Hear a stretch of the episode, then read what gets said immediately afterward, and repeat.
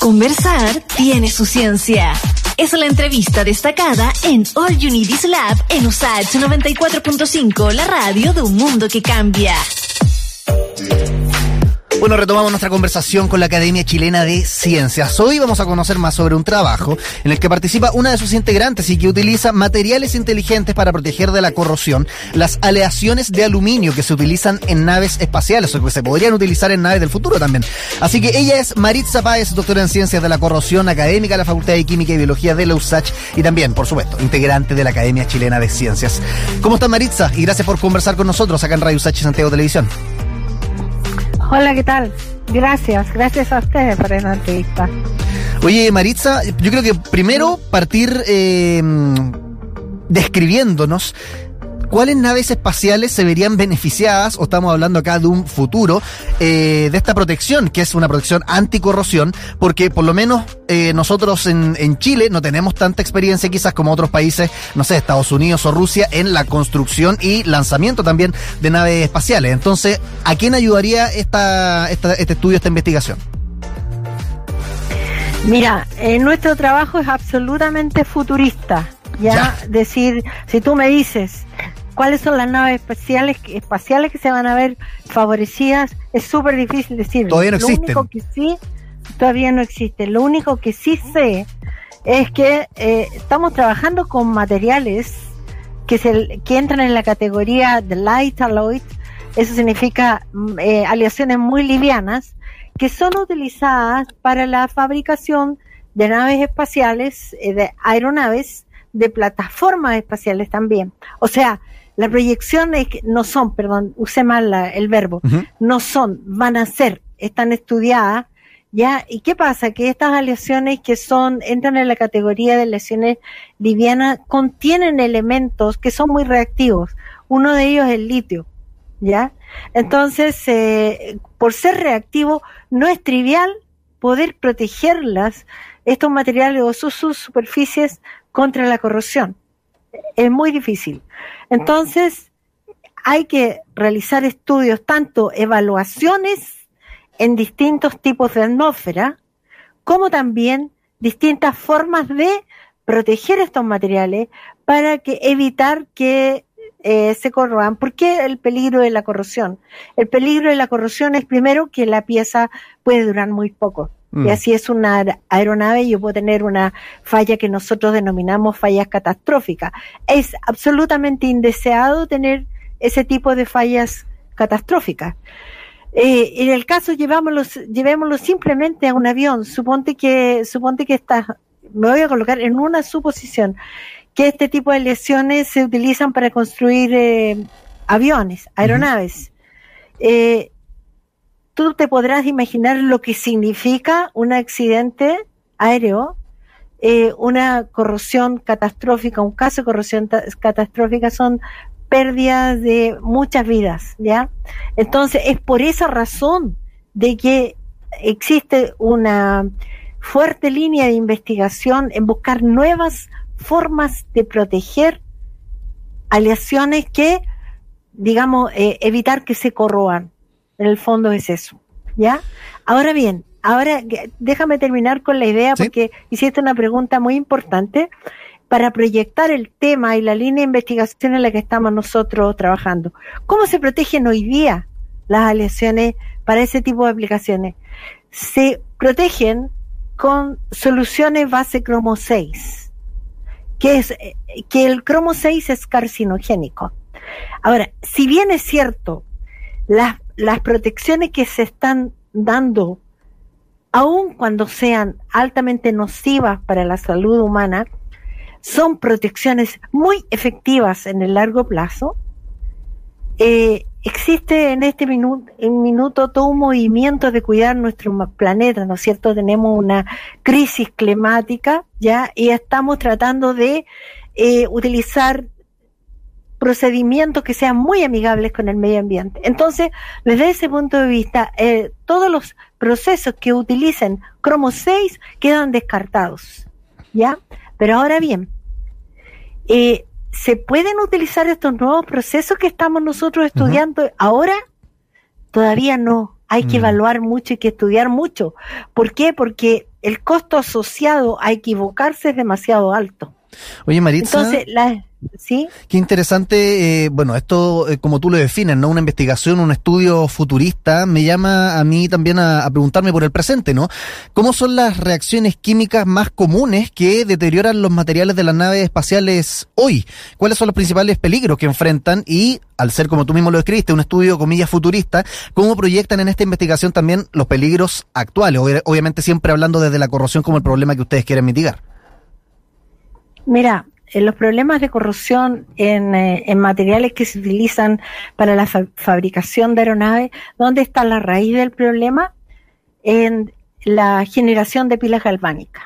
Uh -huh. O sea, si nosotros tenemos materiales que están constituidos por elementos diferentes, por ejemplo, una aleación de aluminio 2024 tiene aluminio, zinc, cobre, entre, por nombrarte tres. Sí.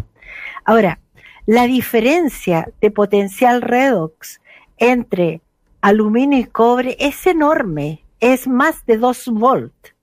¿Ya? Entonces, si es tan grande esa diferencia de potencial, si tú aproximas aluminio y cobre y cierras el circuito iónico y electrónico, simplemente ahí se te empieza a corroer la parte asociada al aluminio. Mm.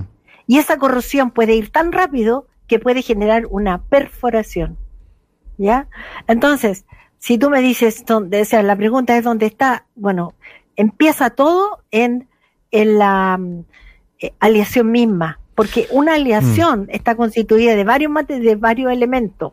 Mm. Segundo, no solamente la, la composición eh, en elementos, sino que además ese material es sometido a tratamientos térmicos, es sometido a montones de tratamientos mecánicos.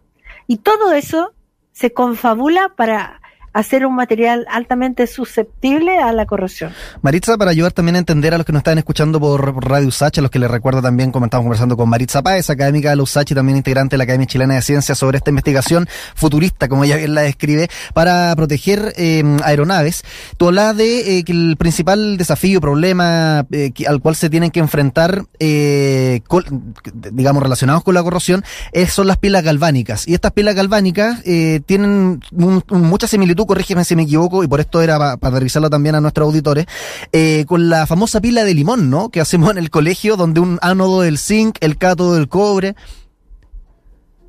Efectivamente.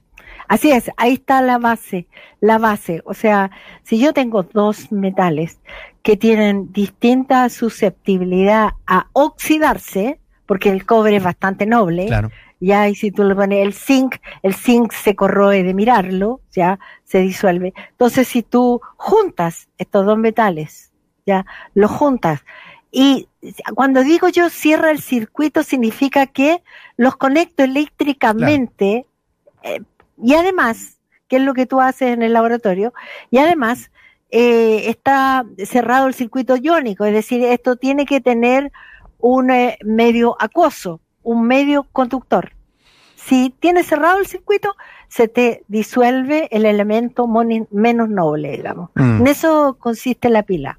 Y de, teniendo este ya, ya, claro uno de los principales problemas también que pueden enfrentar la, la aeronave, eh, este estudio utiliza materiales inteligentes para, eh, para proteger relaciones, tú nos decías, de aluminio livianas, que podrían utilizarse eventualmente sí. para construir aeronaves.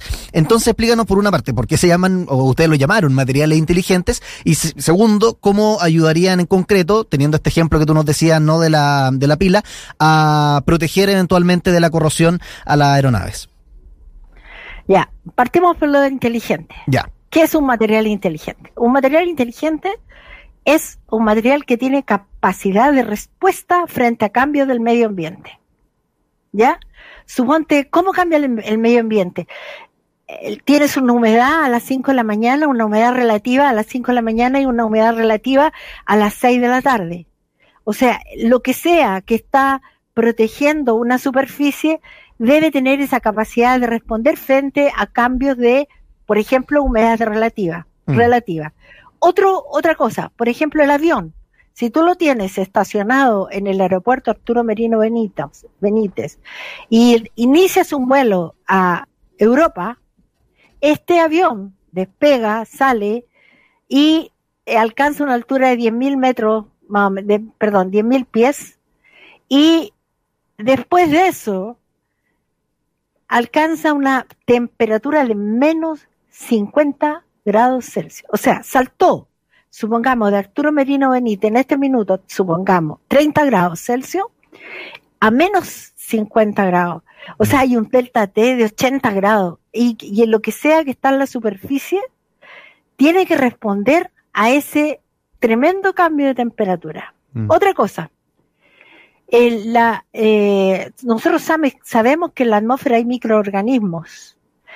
También sabemos que los microorganismos que tenemos aquí en el aeropuerto de Arturo Merino Benítez es un tipo, pero si uno llega a zonas caribeñas, a zonas de temperaturas y humedades más altas, eh, hay otros tipos de microorganismos. Entonces, nosotros, y los microorganismos, desafortunadamente, en este caso, tienen la facultad de catalizar ciertos procesos de deterioro mm. de, la, de los materiales. Entonces, nosotros queremos evitarlo. Entonces, yo, ¿qué es lo que hago? Lo que hacemos nosotros en el laboratorio es generar materiales que cubren la superficie, que la protegen, pero que son súper inteligentes. ¿Por qué son súper inteligentes? Porque si el, la película protectora se daña, es el sistema es capaz de generarlo automáticamente de nuevo, mm. sin que tú no hagas un trabajo. Segundo, si te se coloniza un microorganismo XX, el, el material protector va a, a contener entidades bactericidas que no va a permitir que colonicen estos microorganismos en la superficie. Mm. Entonces, esa es la manera, o sea, uno tiene que hacer estos materiales capaces de responder a perturbaciones del medio ambiente. Ese es un material inteligente. Bueno, y de hecho, cualquier material que uno utilice, entiendo yo, para proteger el metal, en este caso el, aluminio que se puede mezclar con el litio, ¿no? ahí me, corrige si me equivoco. Eh, Correcto. Sí, tiene que tener al final la capacidad de resistir todos estos choques que usted decía, entonces de ahí la importancia también. Y bueno, mencionando el litio, también lo hago, para pasar al próximo tema, que, eh, bueno, toda la discusión sobre el litio ha estado sobre la mesa la, la última semana y los últimos meses y años, respecto no solamente de su nacionalización, sino también el desafío estratégico que significa para Chile tener un producto tan importante como el litio. ¿Qué reflexión también podemos eh, dar ahí respecto de eh, el privilegio que tiene nuestro país de tener litio, pero al mismo tiempo pareciera que no lo tenemos muy en cuenta, ¿no? O sea, eh, yo creo que aquí hay demasiados intereses, pero te voy a... Qué bueno que me das la oportunidad de, de expresar lo que yo pienso al respecto. Primero, nosotros nos estamos perdiendo una tremenda oportunidad. O sea, siempre por haberme formado hace más de 30 años en el área de materiales y particularmente de aleaciones de aluminio, yo siempre me he preguntado cuando, ¿por qué nosotros no tenemos una planta de aluminio en Chile? Mm. Entonces, los amigos del medio ambiente me podrían decir, profesor, usted está terriblemente equivocada porque son plantas que contaminan mucho el medio ambiente. Pero, de acuerdo, pero generemos procesos que compensen esas contaminaciones y de tal manera de nosotros generar plantas de aluminio, de aleaciones de aluminio, pero sin contaminar el medio ambiente. Ahora bien, para hacerlo, ¿qué tengo que hacer? Tengo litio, tengo cobre, aquí en Chile, tengo los dos elementos. Y aluminio, aluminio tengo en el sur de Chile, ya perfecto, bauxita. Sale carísimo traer el aluminio en, como bauxita desde el sur. Bueno, ¿y por qué no hacemos un trato con los bolivianos, con los peruanos, mm. que ellos tienen bauxita? Entonces, generar proyectos que son eh, eh, interpaíses, digamos, intercontinentales, y poder nosotros tener una planta de aluminio en Chile sería delegaciones de aluminio. Yo en una oportunidad escribí una carta al COA, que es una de las empresas que es productora de aluminio, y la verdad, con el interés de que eh, de presentar proyectos en conjunto y un poco, digamos, colocando una guinda al final de la de, de todo la, el, la, el discurso de Camila Guinda era decir, bueno, el interés de ustedes de instalarse en el norte de Chile es instalar una planta, Mm. ya, una planta de aluminio. Eh, por supuesto que esto tiene que ser con una, una, digamos, eh, tiene que haber voluntad política de parte del gobierno para desarrollar un proyecto como este porque es grande. Pero tú te imaginas la cantidad de trabajo que nosotros podríamos generar de puestos de trabajo en la formación de capital humano avanzado. De verdad que yo habría generado una planta, estoy pensando, por favor, discúlpame, pero es un tema que de verdad me encanta, generar una planta y de ahí que 10 años, por supuesto que vamos a tener que traer mucha gente que sabe del tema, porque nosotros en muchos aspectos todavía estamos empezando, y llegar a un trato, un trato virtuoso. Sí, ya, ok, se vienen ustedes acá, entregan conocimiento, forman capital humano avanzado en el área, y de aquí a 10 años se empieza a renovar el capital humano avanzado por los de extranjeros a chilenos, hasta un 50% de profesionales chilenos y el otro 50% profesionales, supongamos, eh, europeos llegar a tratos virtuosos, pero eso tiene que ser como una política de Estado, algo que viene, que ven el cuadro completo. ¿Ya? Imagínate tú lo que sería. Tendríamos más trabajo, instalaríamos, por ejemplo, universidades politécnicas en sectores donde necesitamos educar a nuestra gente, pero educar con una aplicación. ¿Por qué no darle una formación técnica de calidad para que sean los futuros empleados de esas de esas plantas. En fin, digamos, sí. uf, da, da, para mucho. Oye, Maritza, qué, qué, buena conversa. Partimos hablando sobre eh, aeronaves y terminamos con una reflexión sobre los metales que ahí podríamos retomar en algunas semanas más. Así que te doy desde ya las gracias, Maritza Páez, doctora en Ciencias de la Corrupción no, Académica de la USACH y también integrante de la Academia Chilena de Ciencias, por conversar con nosotros. Gracias a ustedes. Muchas gracias. Chao, que esté bien. Chao, chao.